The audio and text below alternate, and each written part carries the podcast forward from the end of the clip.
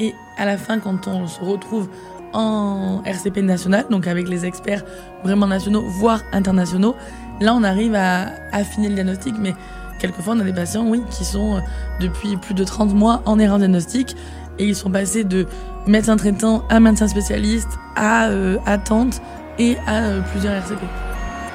Bonjour Amélie, euh, bienvenue. euh, merci d'avoir fait le déplacement pour euh, venir à Paris, même si je sais que c'était juste une excuse pour aller à Chicago. Euh, en même temps, moi je vais faire un aveu. j'aurais bien, je me mords bien les doigts parce que j'aurais bien aimé enregistrer à Marseille hein, et profiter euh, du soleil. Euh, en fait, j'ai- réalisé, je crois, la, la semaine dernière, quand j'ai- repréparé le podcast, je me dis, mais je voyais euh, euh, Rofim, euh, Avenue du Prado, Avenue du Prado, mais, mais non, mais en fait, mais oui, c'est à Marseille. Bon, bref. Euh, bon, bah, En le- tout cas, l'invitation est ouverte. hein. on peut retourner à ce que tu veux à Marseille, il n'y a de soleil. problème. hein. Cool. Et en fait, j'ai repensé aussi parce que euh, c'est intéressant. euh, euh, moi, j'étais allé à, à Aix-en-Provence chez Software Medical euh, il y, a, il y a quelques années. Ils m'avaient invité. On, dans, avec ma boîte précédente, on avait commencé à discuter. Euh, et en fait, euh, tu vois, en voyant que tu étais à Marseille, je commençais à me poser la question, mais en fait, qu'est- qu'est-ce qui se passe? On est à Paris et je vois surtout des gens euh, qui ont des boîtes à Paris et c'est un problème. Et je me dis, mais il se passe des trucs au soleil aussi, il faudrait, que, qu'on s'y intéresse un peu plus. Donc bref, je me suis dit, tiens, on pourra en parler. On pourra en parler, ça sera un bon sujet. Mais en tout cas, bah, merci, merci d'avoir fait le déplacement. Euh, donc pour euh, te présenter brièvement, euh, euh, tu es cofondateur et CEO de Rofim, cofondé en 2019, c'est ça? 2018. 2018, euh, donc avec David Bensoussan, chirurgien vasculaire à la PHFM. Donc cette, j'ai envie de comprendre un petit peu la relation que tu as avec, avec lui, et, et puisque c'est un sujet qui revient souvent, là, comment on s'associe avec un médecin.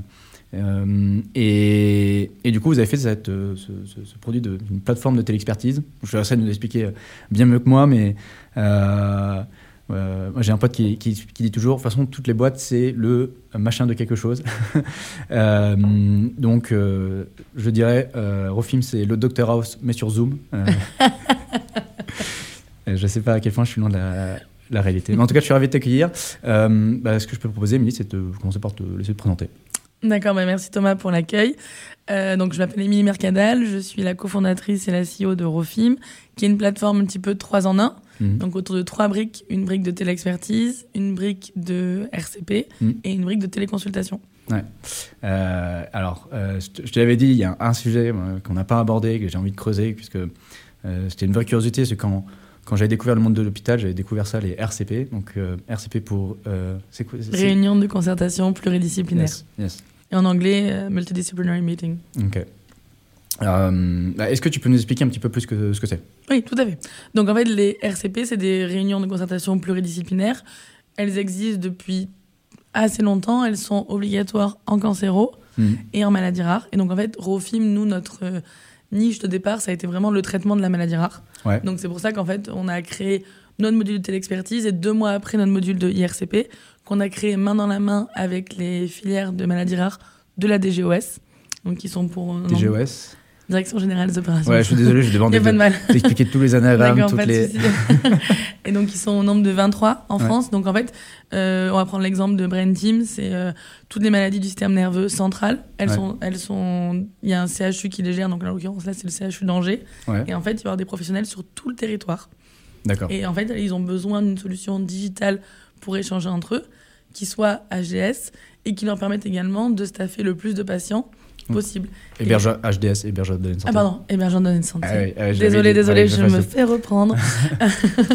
Donc en fait, euh, ce qu'elle recherche, c'est vraiment une unité de lieu où ils puissent échanger entre eux de manière sécurisée, de manière régulière, Mm. des cas de patients complexes.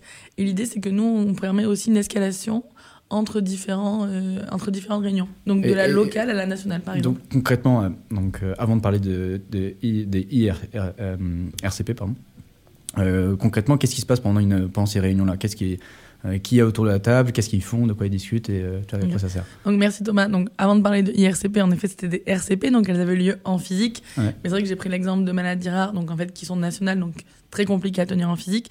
Et le but de ces réunions, c'est c'est d'échanger de manière euh, collégiale et de porter un avis collégial sur un cas patient complexe. Mm. Donc l'idée c'est vraiment de, de discuter en- entre, entre praticiens afin d'échanger sur euh, ben, euh, la pathologie. Et généralement, ce qu'il vit, c'est la prise en charge. Quelle prise en charge on va prendre pour ce patient?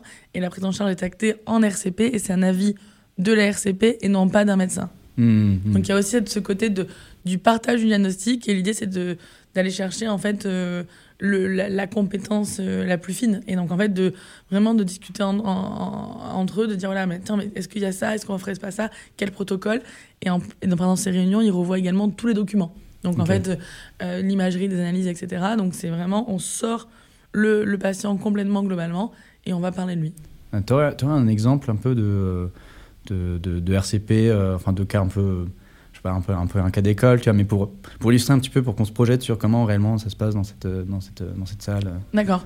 Euh, donc en fait, comme je l'ai dit, ça a commencé en cancéro et en maladie rare. Là aujourd'hui, on en va de plus en plus en fonctionnel. Ouais. Donc, je vais prendre un exemple l'incontinence chez la femme. Depuis novembre 2021, c'est obligatoire de le faire en RCP entre uro et gynéco. Donc en fait, les deux spécialités discutent entre eux de qu'est-ce qu'ils vont faire cette incontinence chez la femme. Est-ce qu'ils vont poser des bandelettes?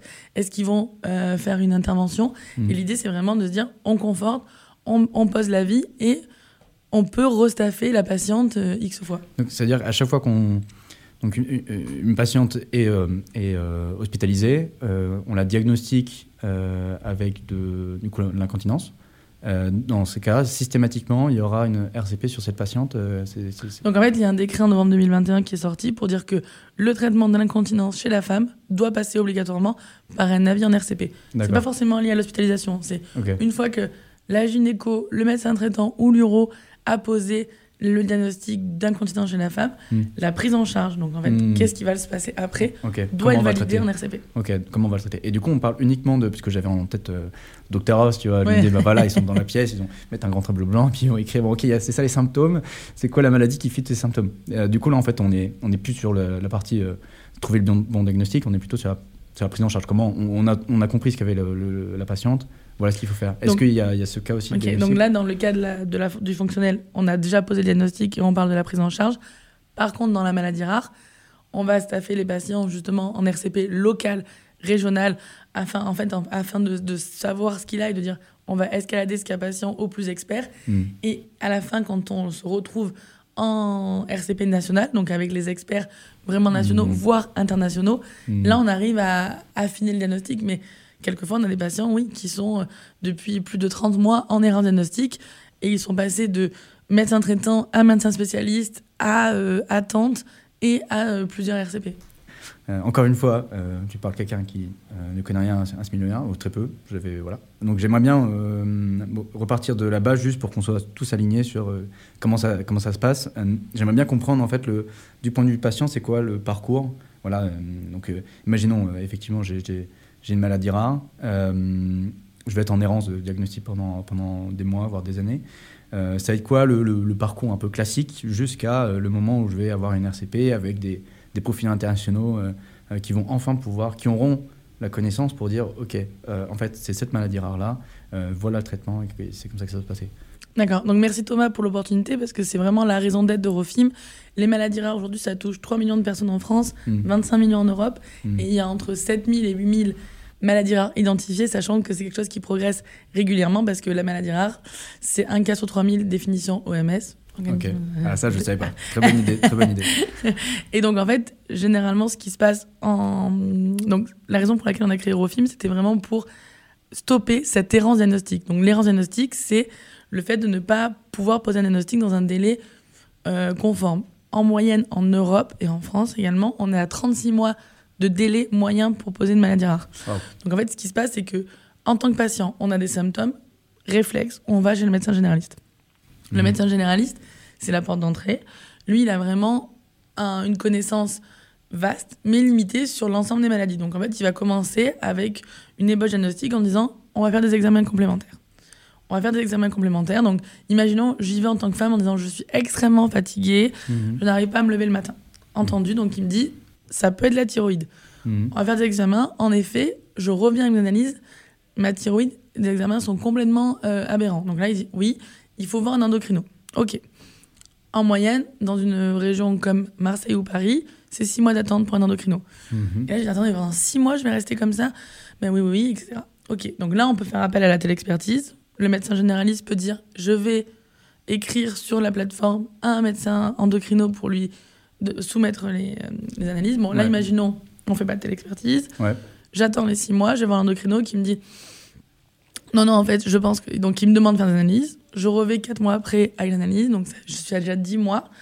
Euh, et là, il me dit non, en fait, je pense que c'est pas chez moi, c'est plutôt chez un confrère, peut-être euh, euh, en hépato. Ok. Et là, Mhm. je repars. Et donc, en fait, là, au bout d'un moment, j'ai des symptômes qui sont assez variés parce qu'au final, les symptômes des maladies rares, c'est un même faisceau. C'est-à-dire Mhm. que euh, on- là, il y a, il y a une, une startup qui a créé un algorithme pour justement dire si on met les symptômes en entonnoir. Et en fait, il y a beaucoup de maladies rares qui ont le, un, un tronc commun assez Mhm. important. Mhm. Donc là, en fait, il va avoir un faisceau en disant c'est peut-être ça, ça ou ça, etc. Mais en tout cas, moi, je ne suis pas traitée. Je réagis mal aux traitements que l'on me donne parce que c'est des traitements qui ne sont pas adéquats. Mhm. Et là, on va dire bon, on va commencer à la staffer en RCP local. Donc, soit à l'échelle du CH, soit on va déjà monter régional à l'échelle du CHU. Mhm. Donc, avec toute une série d'experts qui vont commencer à parler de l'historique de la maladie. Et donc, en- généralement, les maladies rares, ça, passe- ça part souvent de l'infectio. Je rentre d'un voyage au Kenya. Et donc, en fait, la manière dont la patiente va dire ça a commencé là-bas, ma fatigue, ça va complètement aussi ben, dérouter en fait les médecins parce qu'ils vont se dire mais forcément c'est quelque chose au Kenya, etc. Mhm. Alors qu'en fait, la maladie elle a pu se déclencher au Kenya, mais il n'y a aucun rapport. Ouais. Ouais. On va se dire c'est une maladie exotique. Voilà, euh, non, c'est un- c'est c'est un- c'est le paludisme, etc. Ouais, non, non, ouais. en fait, c'est juste qu'elle s'est déclenchée à ce moment-là. Mhm. Ça n'avait rien à voir. Et Mm. donc, en fait, là, la- toute la palette d'experts va commencer à dire Attends, mais regarde, on va demander d'autres an- d'autres analyses. Donc là, elle va être restaffée avec d'autres analyses. Et ainsi de suite, jusqu'à enfin poser un, un diagnostic et un début de prise en charge en disant On va partir sur cette prise en charge-là. Elle va être actée, validée lors de cette réunion. Et après, on va, on va l'observer. Donc, Mm. régulièrement, on va faire revenir le cas de la patiente en RCP pour voir si ça a eu un effet ou pas positif. Ok, donc il y a, y y en il y a en plus la, la, la RCP hein, suit le, le, le cas. Complètement. Et en ouais. plus, euh, grâce à notre plateforme, on envoie à chaque euh, RCP tous les comptes rendus au médecin traitant pour le suivi. Ok. Et, et je me posais la question, donc euh, je, RCP au niveau local, donc encore une fois, je réfléchis sans, sans, sans, sans cette possibilité de I-RCP. Donc j'imagine bien que ben, les, les médecins peuvent se réunir au, au CH, mais dès que je passe à des, ré- des échelles euh, régionales ou nationales, euh, du coup, il faut que tout le monde aille à Paris ou que... C'est ça. Ouais, C'était très compliqué en fait. C'est pour ça qu'ils ils cherchaient vraiment un outil au niveau national. Mhm. Au niveau régional, c'est une des centaines de kilomètres. Ils le font. hein. Mais même, euh, par exemple, si je prends Saint-Laurent-du-Var et Nice, euh, c'est une vingtaine de kilomètres. Mais en fait, ça fait une heure ou deux heures de bouchon. Et en fait, c'est du temps soignant qui est perdu. Mhm. pour ces réunions. Et donc, en fait, l'idée, c'est de se dire on est d'astreinte, ok, on est à l'hôpital, mais si on n'est pas à l'hôpital, on n'est pas obligé de revenir pour la réunion. Mhm. Donc, c'est un vrai confort qu'on donne aux soignants. Et c'est vrai que chez Rofim, c'est hyper important. On a créé Rofim pour améliorer la prise en charge des patients, mais en fait, en rendant du temps utile aux soignants, Aux soignants, ouais, c'est ça. En digitalisant vraiment Ouais. les outils. Ouais. J'ai l'impression que c'est c'est un. Tu vois, je fais, je fais des parallèles avec euh, d'autres épisodes qu'on avait enregistrés. euh, euh, je pense par exemple. euh, je pense par exemple à, à Biloba. Euh, donc je sais pas si tu avais, écouté cet, épisode, mais euh, euh, je- pense souvent à l'exemple parce que je, je trouvais vraiment intéressant et je trouvais euh, très en avance puisqu'il l'a créé il y a, assez longtemps. euh, euh, bref, c'est une, application de télémédecine en pédiatrie, donc euh, à destination des, parents qui peuvent poser des questions euh, à, un, chat euh, pour avoir euh, en moins de 5-10 minutes euh, une réponse d'un pédiatre. Euh, et il y avait un double bénéfice, bien sûr, pour le parent qui est rassuré assez vite ou qui peut être réorienté, tiens, je vais aller aux urgences. Il faut aller aux urgences ou pas, surtout pour essayer de les désengorger. Et de l'autre côté, ben, ça donne la possibilité à des soignants bah, de faire du télétravail. Ils vont pouvoir travailler. Euh, Ils avaient fait un système de plage horaire où vous pouviez, vous pouviez se dire, ben, là, je suis disponible sur la plateforme. Donc il y avait toujours ce double bénéfice qui était recherché Patient côté patient, soignant. ouais. Euh, mais c'est l'équilibre qu'on cherche à avoir Mm. avec euh, la crise aujourd'hui qu'on- que traverse l'hôpital. Il faut vraiment penser euh, dans ce sens. hein. Et une question que je me pose, on, passe, on parle bénéfice euh, euh, patient, soignant. Est-ce qu'il y a un bénéfice, je veux dire, euh, Société. société, administration Est-ce que euh, de- qui- qui- qui- en fait, aujourd'hui, qui, paye? Est-ce que c'est c'est c'est euh, l'hôpital parce qu'ils y voient un gain? C'est est-ce que c'est au niveau régional? Parce que tu vois c'est comment euh, qui, est, qui est le payeur et pourquoi il paye D'accord. Donc nous, notre business model aujourd'hui pour la RCP, Mm. c'est euh, le, l'organisateur de la RCP qui paye. Donc on va prendre un exemple. Nous, on fait des RCP depuis deux ans et demi avec l'hôpital Necker, Mm. donc le centre diagnostic de prénatal. Mm. Et donc en fait, en tant que Necker, ils reçoivent des avis de la France métropolitaine et, et d'Om-Tom. Et donc en fait, ils organisent une RCP. C'est eux qui prennent l'abonnement au film. Par contre, l'ensemble de leurs correspondants ont un accès gratuit invité. Mm. Donc en fait, notre business, c'est vraiment de dire, c'est celui-là qui organise, qui paye, les autres sont gratuits. Aujourd'hui, pourquoi un hôpital paye pour ce type de service?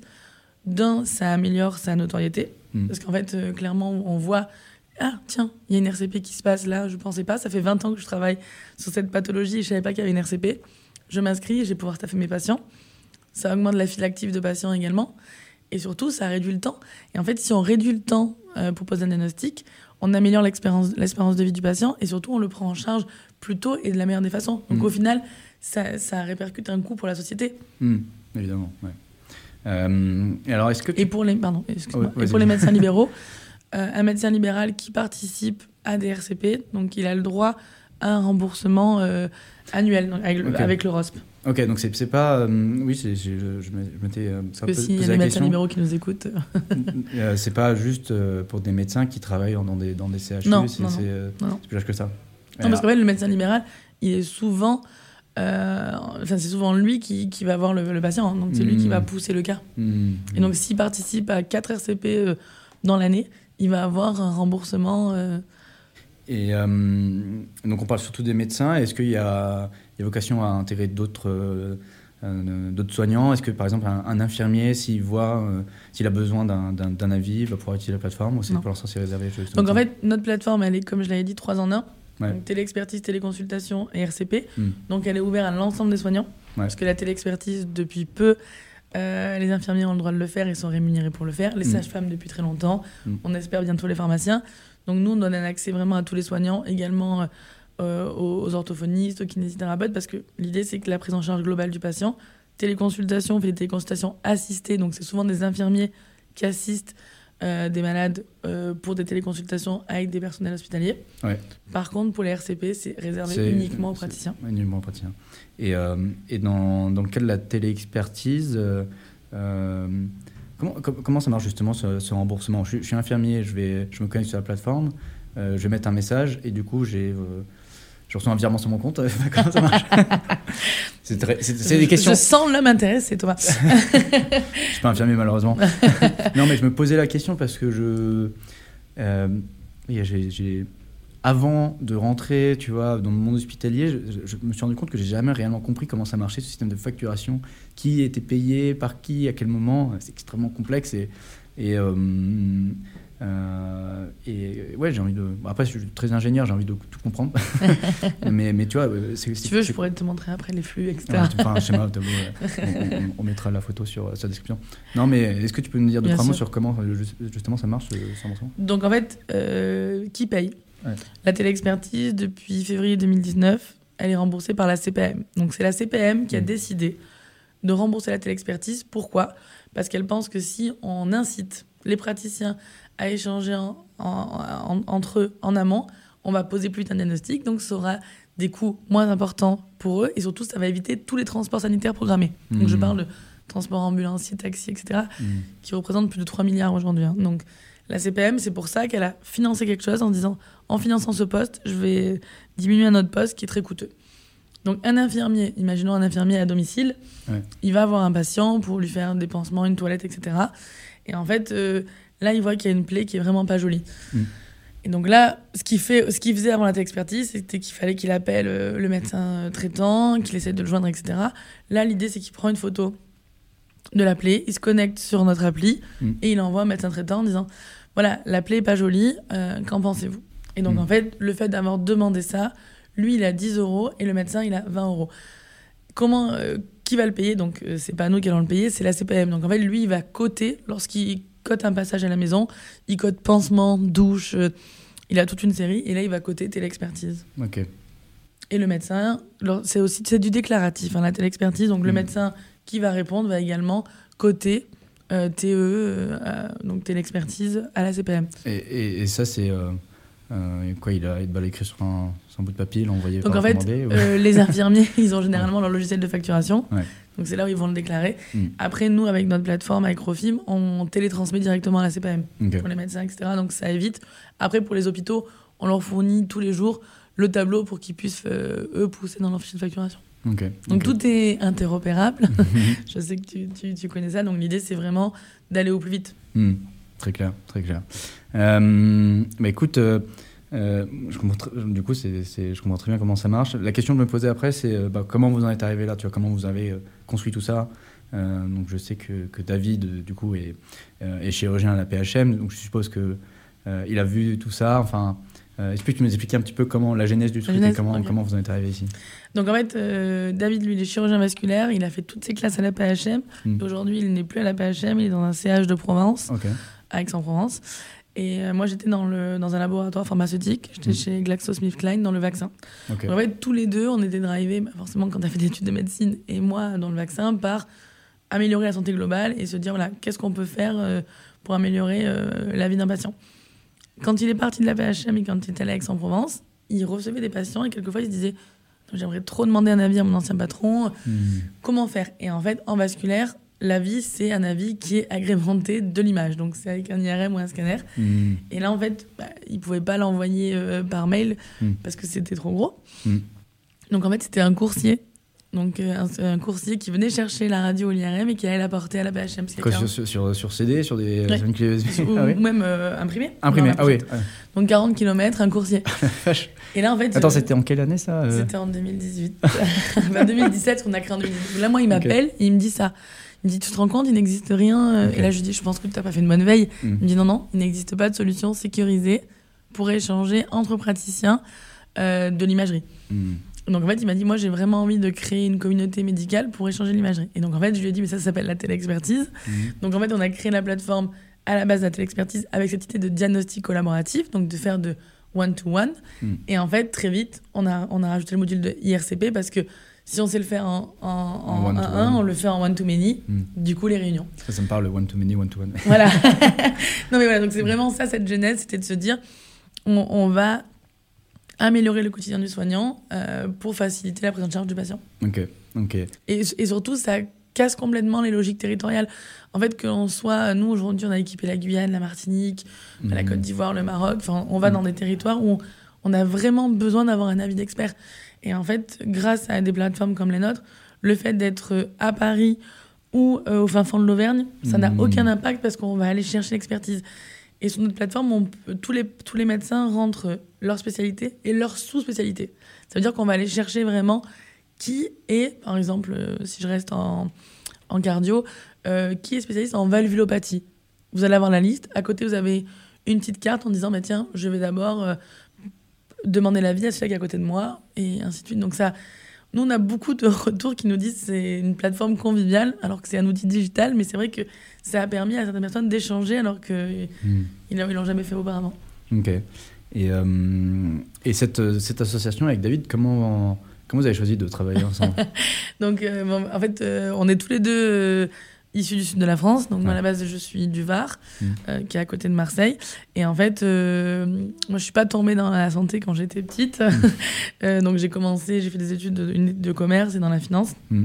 chez BPI France, Mm. où j'ai rencontré son épouse. Et vu que je suis très très fidèle en amitié, on a toujours resté en, en lien.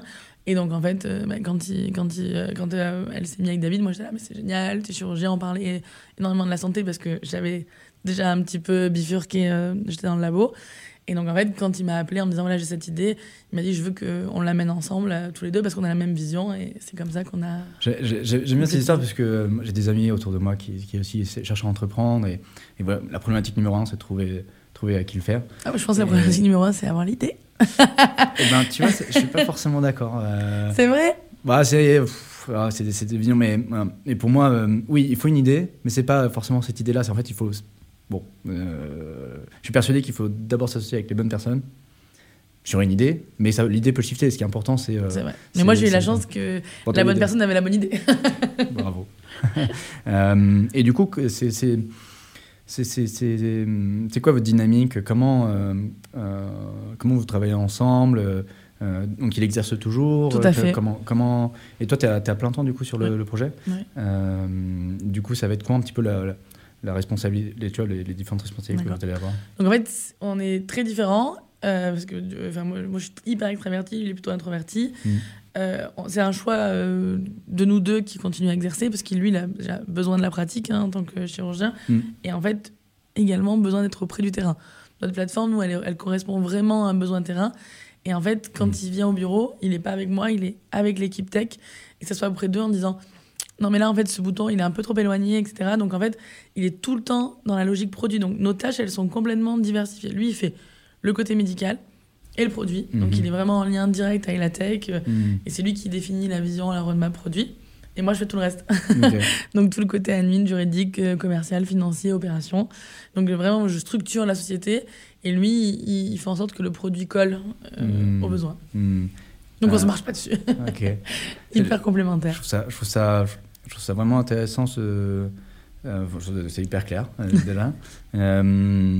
Euh, du coup, il fait le médical et le produit. Tu vois, comment, comment il a eu, comment il a fait pour comprendre comment faire le produit? Bon, il faudrait, faudrait lui poser des- la question directement. mais Je suppose que tu as pas mal pas d'idées là-dessus. Donc en fait, euh, donc, il a eu cette idée. Il m'a appelé, il m'a dit voilà, j'ai envie que tu, que, que, que tu me rejoignes et que tu sois la directrice générale de la boîte.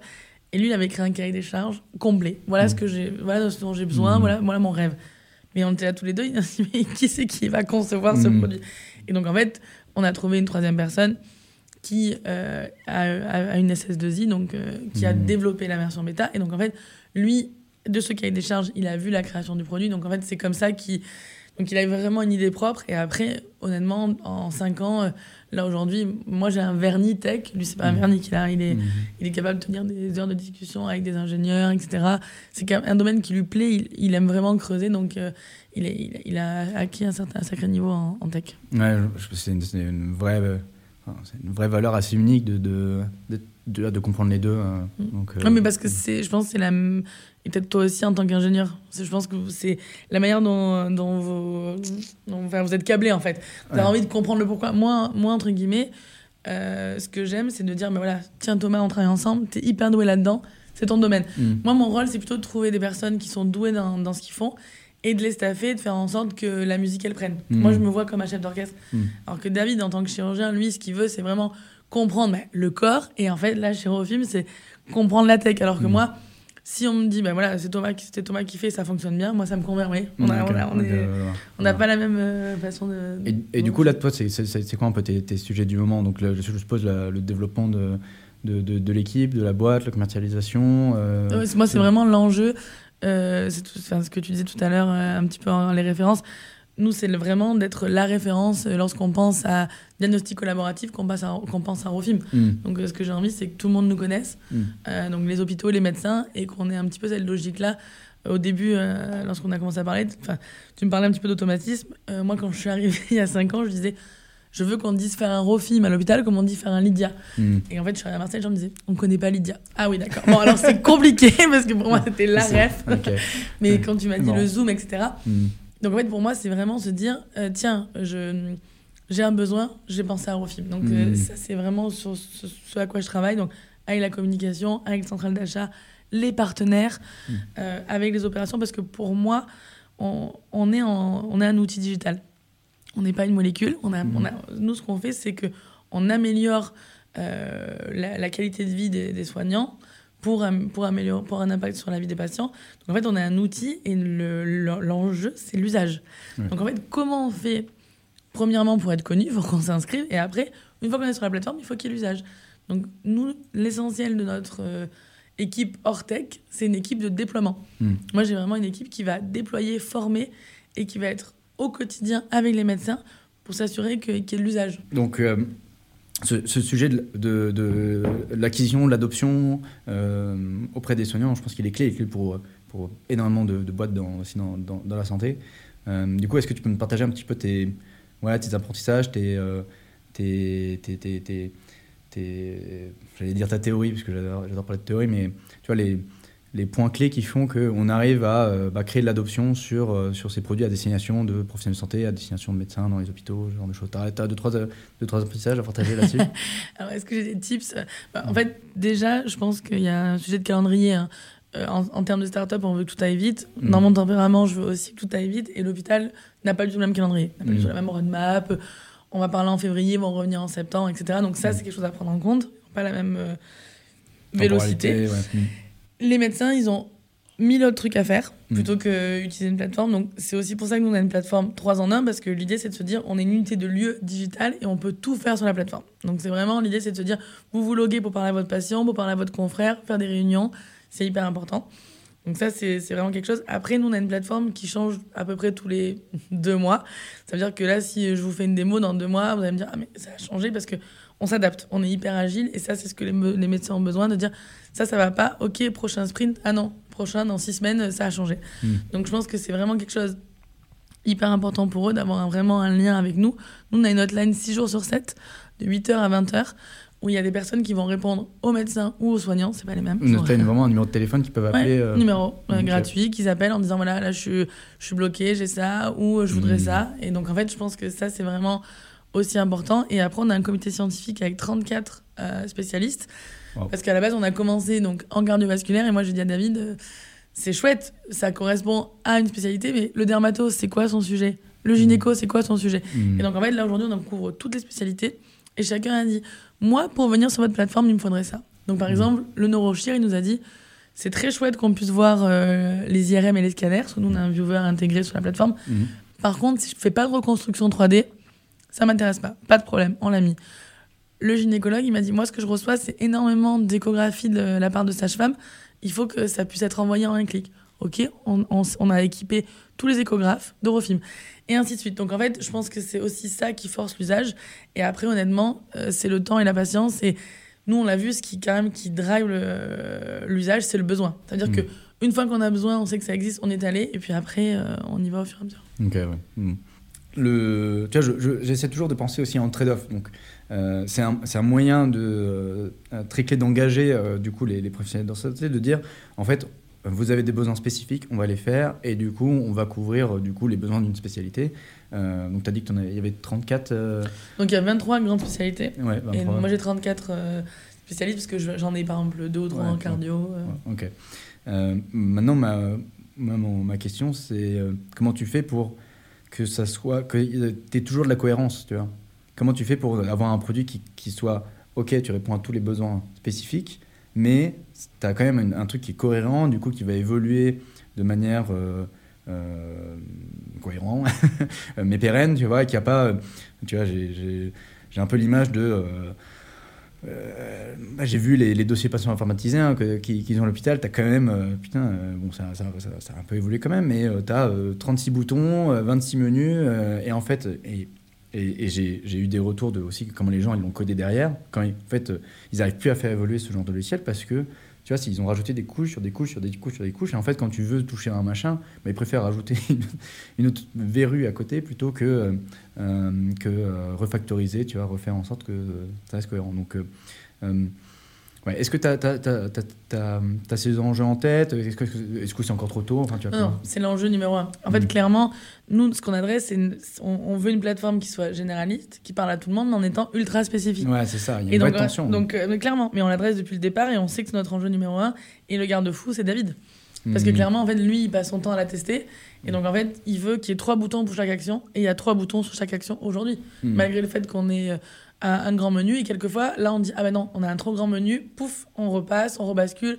La homepage, on va rajouter ça. Donc, en fait, on est tout le temps en train de se dire Faut pas que ça soit lourd. Faut que ça soit adapté. Par exemple, on a un onglet notification. Mhm. Le médecin, il peut choisir de recevoir une notif euh, par demande de téléexpertise ou par réunion ou une notif en fin de journée ou une et il la reçoit par SMS, par email, par notification push. Enfin, on est allé hyper granulaire parce que c'est quand même hyper granulaire et en même temps, on reste généraliste. Tout le monde a le même menu, euh, c'est hyper simple. euh, Il y a tableau de bord, tout le monde met tableau de bord, ça parle à tout le monde. C'est marrant. En fait, du coup, je- ce, que je comprends, c'est que euh, euh, David, il a ce rôle de chief engineer. Donc, c'est. C'est le product owner. Ouais, product owner, mais au, au sens, euh, euh, tu, euh, on, on parle de conception lean, enfin, on, s'inspire de ce que ce que fait ce qu'a fait Toyota. euh, et en fait, l'exemple, c'est, je sais pas si tu vois la Toyota Prius. Ouais. Toyota Prius, tu as une personne, une seule personne qui était responsable de tout. Tu vois. Enfin, il Ouais. prenait, c'est lui qui prenait la décision finale. Et si le le, le- le DG venait et dit maintenant je fais ça. Non. Il dit ok, je prends en compte. Maintenant c'est lui qui tranche. Tu vois. Ouais. Donc il y a, euh, je pense que c'est un, élément clé que tu dis, tu dis là, c'est qu'il y a quand même ce garde-fou, ce, ce- ce, euh, celui qui, euh, qui a la connaissance et c'est pas juste ok, on prend tous les besoins et on les met. euh, et on Déjà, on prend tous les besoins, on les priorise. Ouais. Oui. Premièrement. Après, moi, j'arbitre aussi euh, financièrement. bien sûr. Et après, on a euh, bah, la roadmap avec euh, bah, l'aspect technique, combien de temps ça va prendre, etc.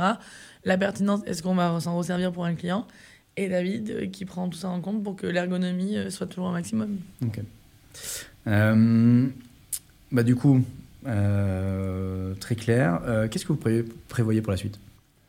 Donc la suite, c'est toujours dans cette logique de référence. Nous, ce qu'on a envie, c'est vraiment d'aller à l'international Ouais. et surtout de promouvoir cet accès aux soins euh, partout. Donc on aimerait et on voulait le faire dès le départ, mais c'est vrai que je me suis pas rendu compte de l'Everest qui avait monté en termes d'usage, etc. De dire voilà, chaque médecin aujourd'hui, vous êtes sur la plateforme pour euh, votre usage personnel et de dire bah, à terme, est-ce que vous voulez pas faire une heure, deux heures, trois heures par mois de pro bono à destination des territoires euh, qui ont Hmm. besoin de vous. Donc, ce qu'on aimerait, nous, à terme, c'est vraiment ça. C'est euh, pouvoir offrir euh, l'accès à l'expertise de partout dans le monde. Ok, Ouais, c'est un beau message. Euh, c'est vraiment le nôtre tous les deux. On est, on est hyper idéalistes. On se rejoint vraiment là-dessus. Hmm. Et, et en parlant de partout dans le monde, donc, donc vous avez initialement vos premiers bureaux du coup étaient à Marseille, enfin ouais, Oui, tout à fait. parti. Le siège est à Marseille. Le siège est à Marseille. L'intégralité de l'équipe tech est à Marseille. Euh, et tu m'as dit faire partie aussi de euh, euh, une, une asso, enfin euh, ex euh, Alors, moi, je suis vice-présidente de la French Tech ex-Marseille. French Tech ex Marseille. Ouais. Mais je suis, je suis pas dans beaucoup. Enfin, je suis aussi au comité d'administration du réseau Entreprendre Provence. Ok. Et euh, je, fais, je travaille, enfin, je fais pas mal de choses en local parce que au- autant on a un rayonnement national et international auprès de Rofim. Après, aujourd'hui, ben, le tissu économique, c'est avant tout mon tissu économique local, faire des emplois en local. Hmm. Hmm. Après, moi, j'ai toujours été. euh, Enfin, la santé, c'est quelque chose qui m'a toujours drivé, mais également l'éducation. Donc, moi, je suis bénévole dans une école dans, dans les quartiers nord à Marseille pour promouvoir euh, ben, euh, l'accès à l'éducation. Je, je Mhm. m'occupe euh, d'un concours d'éloquence. Enfin, je fais beaucoup de choses comme ça parce que je trouve qu'on peut pas rester les yeux fermés dans son. Enfin, dans son, euh, comment dire, dans son environnement. Quand j'étais en Belgique, parce que j'étais 7 ans en Belgique pour Glaxo, parce que le siège mondial des vaccins est, est à- en Belgique, j'étais bénévole pour la sclérose en plaques euh, dans, dans le Brabant Wallon euh, et UNICEF Belgique. Et voilà, là, quand je suis arrivée à Marseille, je me suis dit, bah, qu'est-ce qui me correspond? Et donc, j'ai fait un peu d'éducation, un peu d'entrepreneuriat, un peu de santé, etc. Après, c'est dans mon ADN. Donc, c'est vrai Mhm. que c'est important. Là, nous, à Paris, on est dans le locaux de Future for Care. On est 32 startups. Euh, voilà, quand, quand j'y suis, l'idée, c'est de se dire des synergies, comment, comment s'aider les uns les autres. Tiens, moi, je suis passée par là, c'était un long chemin. Maintenant, j'ai un raccourci, euh, je vais te donner les clés. Donc, euh, c'est un petit peu euh, ma manière de, de fonctionner. Et, hum, et selon toi, qu'est-ce que ça, comment, comment, comment ça se passe du coup de, de, de monter une boîte à Marseille plutôt que, que à Paris? Tu vois, c'est quoi cette dynamique? Comment Qu'est-ce qui marche Qu'est-ce qui marche pas? Qu'est-ce qu'il faut, faut aussi changer euh, euh, Et est-ce que finalement, c'est, enfin, du coup, ça se fait Mais ouais, la, la question que je me pose, c'est est-ce que ça se fait de monter une boîte en dehors de Paris euh, et, et- et comment on fait ça quoi? D'accord. Bon, ça se fait de plus en plus, hein, parce qu'on voit les régions qui. euh, euh, et les bureaux French Tech qui éclosent de plus en plus. Après, clairement, moi qui arrivais de Bruxelles euh, à Marseille, j'ai été surprise au début en arrivant à quel point la France était centralisée. Mm. J'avais l'impression que tous les matins de devoir prendre un train pour Paris, Mm. parce que il y a beaucoup, enfin les institutions sont euh, sont encore à Paris. Euh, et j'ai l'impression qu'il y avait beaucoup de choses qui, qui, qui se discutaient à la capitale et le fait d'être en dehors c'était compliqué. Après, honnêtement, Marseille, je pense qu'on a de la chance. On a un gros, enfin la filière santé c'est une des plus grosses filières de la métropole. On a des, des, des super boîtes comme InCheck, Innate Pharma. On a, euh, on a. Je, je, je rebondis sur ce que tu viens de dire. Tu aurais un exemple justement sur un truc que tu es obligé de venir à Paris pour que, pour, euh, pour que ça se passe Enfin, tu vois, euh, qu'est-ce qu'on peut, qu'on peut pas faire à Marseille qu'on doit, qu'on qu'on peut faire uniquement à Paris? En fait, c'est les événements. Ouais. Les événements, les congrès, les salons, Ouais. euh, les événements où on rencontre euh, euh, ben, l'ADNS, euh, l'Agence d'innovation de santé. Bon, quoique là, euh, le docteur Lisa Adler est venu à Marseille nous rencontrer. On était les premiers du Tour de France. Mais en fait, voilà, c'est où il y a un Tour de France régional. Et là, on est dans le tour, ou sinon, ben, c'est logique, c'est Mhm. centralisé encore. Donc, Mhm. c'est vrai que si on doit rencontrer euh, quelqu'un, c'est à Paris. Et après, euh, le, enfin, la PHP est à Paris, les grands, a- les grands hôpitaux parisiens sont à Paris. Donc, c'est aussi. euh, mais honnêtement, je trouve que pas, enfin, en région, on est une région forte en santé. Avec la PHM, On a deux gros CHU, Nice et Marseille. Donc on est quand même une, une, une région qui est forte et surtout énormément forte en start-up biotech, medtech. Ok. Ok. Et, euh, et sur, les, euh, surtout la partie euh, développement de la boîte, recrutement, ce genre de choses, parce que c'est quand même un sujet qui vient souvent, hein, comment on recrute les, talents. Les, talents. de ce côté-là, à ton avis, c'est un, inconvénient, un avantage? J'allais dire merci le Covid, Thomas, parce que en fait, c'était compliqué de recruter avant le Covid. Mm. Parce que Marseille, il y avait un peu cette image, à Marseille, c'est la plage, etc. Et là, en fait, depuis le Covid, il y a beaucoup de personnes qui ont changé le, le moyen de travailler, mmh. en télétravail, etc. Donc c'est vrai que Marseille est devenu énormément plus attractif. On le voit hein, là, euh, le week-end de Pâques, euh, c'est tout, tout, le monde était à Marseille. Donc c'est vrai que c'est beaucoup plus facile. Mmh. Les personnes ont, vraiment dans l'idée de se dire que s'ils viennent travailler à Marseille, ils auront une, un meilleur rapport euh, vie privée, vie, pro, en disant que ben voilà, on, on, finit le travail, on peut aller se baigner, on peut aller dans les calanques, alors mmh. que à Paris, il faut sortir de Paris, on ne sait pas faire ça tous les soirs. Quoi. Ouais, je, suis complètement d'accord. Euh, et du coup, là, euh, donc vous, êtes, vous êtes combien euh, maintenant 19. Vous êtes 19 Trois à Paris et le reste à Marseille. Ok. et, et cette, le, comment vous gérez du coup la, la dynamique de, de bureau vous, enfin, vous, tu vois, vous, est-ce que vous faites des événements assez régulièrement à Marseille, à Paris? Enfin, tu vois quoi, comment, comment vous aimez tout ça? En fait, tous les trois mois, tout le monde vient à Marseille. Ouais. Et donc, en fait, on, passe deux, trois jours ensemble. On a une demi-journée ou une journée qui est banalisée complètement pour des activités. La dernière fois, on a fait euh, euh, les chars, euh, comme les chars Red Bull. Là. Donc, chacun construisait, on faisait une course. Sympa. Moi, je l'aime bien faire un peu participer tout le monde. Après, il y avait Mardi Gras, donc tout le monde se déguisait. Enfin, voilà, on fait pas mal de choses comme ça. Donc, ça, c'est tous les trois mois. Après, moi, je, je, passe la moitié de mon temps entre Marseille et Paris. Mmh. Donc, je vois beaucoup l'équipe de Paris. Et après, on est, on est hyper connectés. On a chacun a des buddies, donc il y a des mentors, des parrains. Euh, tous les lundis, euh, on, a on, a, on a un check-in où il y a tout le monde qui se connecte et qui raconte sa semaine. Et donc, c'est vrai que euh, on passe, enfin, on n'a pas l'impression d'être à distance parce qu'on hmm. est, on est, toujours connecté, quoi. Hmm, hmm. ok, je, vois la, je vois la dynamique. Je t'avais demandé si, si tu avais un message à faire passer, un coup de gueule. non, mais aussi que ce soit l'occasion. Et puis, et puis après, ma question d'après, ce sera euh, finalement, euh, bah, comment on peut t'aider, tu vois euh, Est-ce que, est-ce qu'il y a des, des, voilà, dans les auditeurs, quelqu'un pourrait t'aider C'est aussi le moment de faire passer ce message-là. Ok, bah donc de, quasiment bah, depuis la création de, du collectif Femmes de Santé par Alice de Maximi, hmm. j'ai rejoint le collectif parce que bah, en tant que femme dans la santé, je suis une femme de santé et également en tant que patiente. Et le coup de gueule qui est en train d'évoluer, mais on a tellement de retard, donc c'est vraiment bah, la santé des femmes. Mm. La santé des femmes qui a été gérée pendant des années par les hommes, l'endométriose qu'on a l'impression de découvrir aujourd'hui. Mm.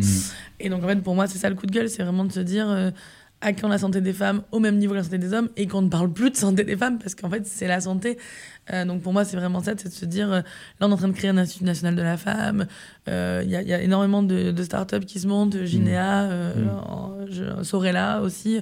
Et donc, en fait, l'idée, c'est de se dire on est obligé de créer des structures dédiées à la femme ah, parce qu'on n'a tellement pas pris en charge euh, ce que vivait la femme. Donc pour moi, c'est ça, c'est de se dire euh, enfin, comment on a pu en arriver là en fait? Et qu'est-ce qu'il euh, qu'il faudrait faire Enfin, qu'est-ce qui. On, le, ça, c'est le constat. complètement d'accord avec toi. On en parle beaucoup. moi, j'en ai, j'en ai parlé avec, je sais pas si tu connais Liv, voilà, nos startups. Jean aussi.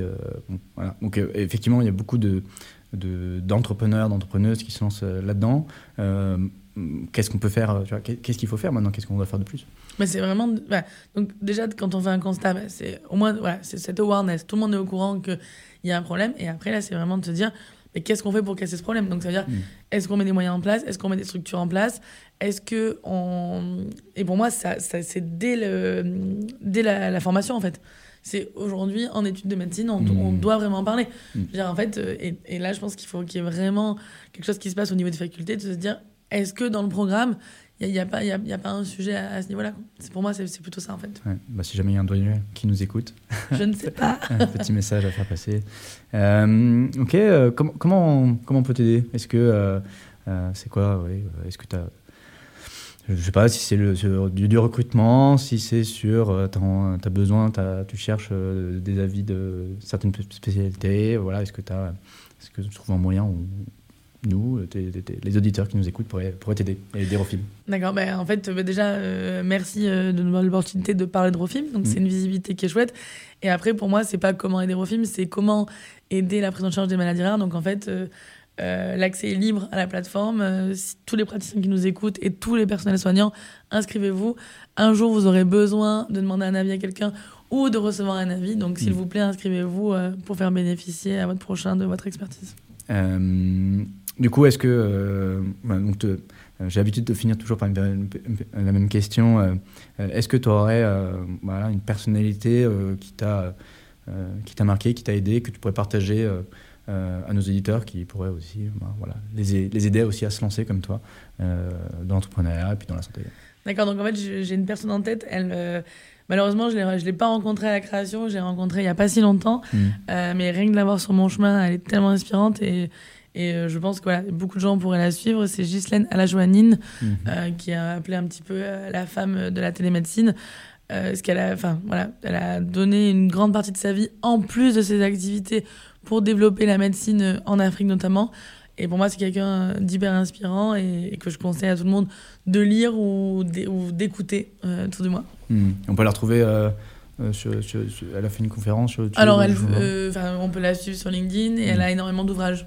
Elle, elle, a, vraiment développé un concept qui est, qui est intéressant. Donc, je vous conseille de, de la lire en, en, premier. Ok, très bien. Et eh ben, écoute, Émilie, merci beaucoup. Merci pour euh, ton énergie. Merci. Euh, euh, je crois que tu as presque ramené du, soleil en plus. J'ai vu qu'il y avait deux Donc, merci d'avoir ramené le soleil. C'était un vrai plaisir. Et ben, je vous invite à ben, vous inscrire au podcast. Suivez-nous pour suivre les prochains épisodes. Et puis, Émilie. Moi, je vais te dire à la prochaine, peut-être à Marseille cette fois-ci. Merci Thomas, et la porte est ouverte. On, t'attend avec je vais pas dire avec le pastis, mais on t'attend avec le soleil J'espère qu'il y a du pastis. Il y en a toujours, hein, c'est forcé. au revoir. Au revoir.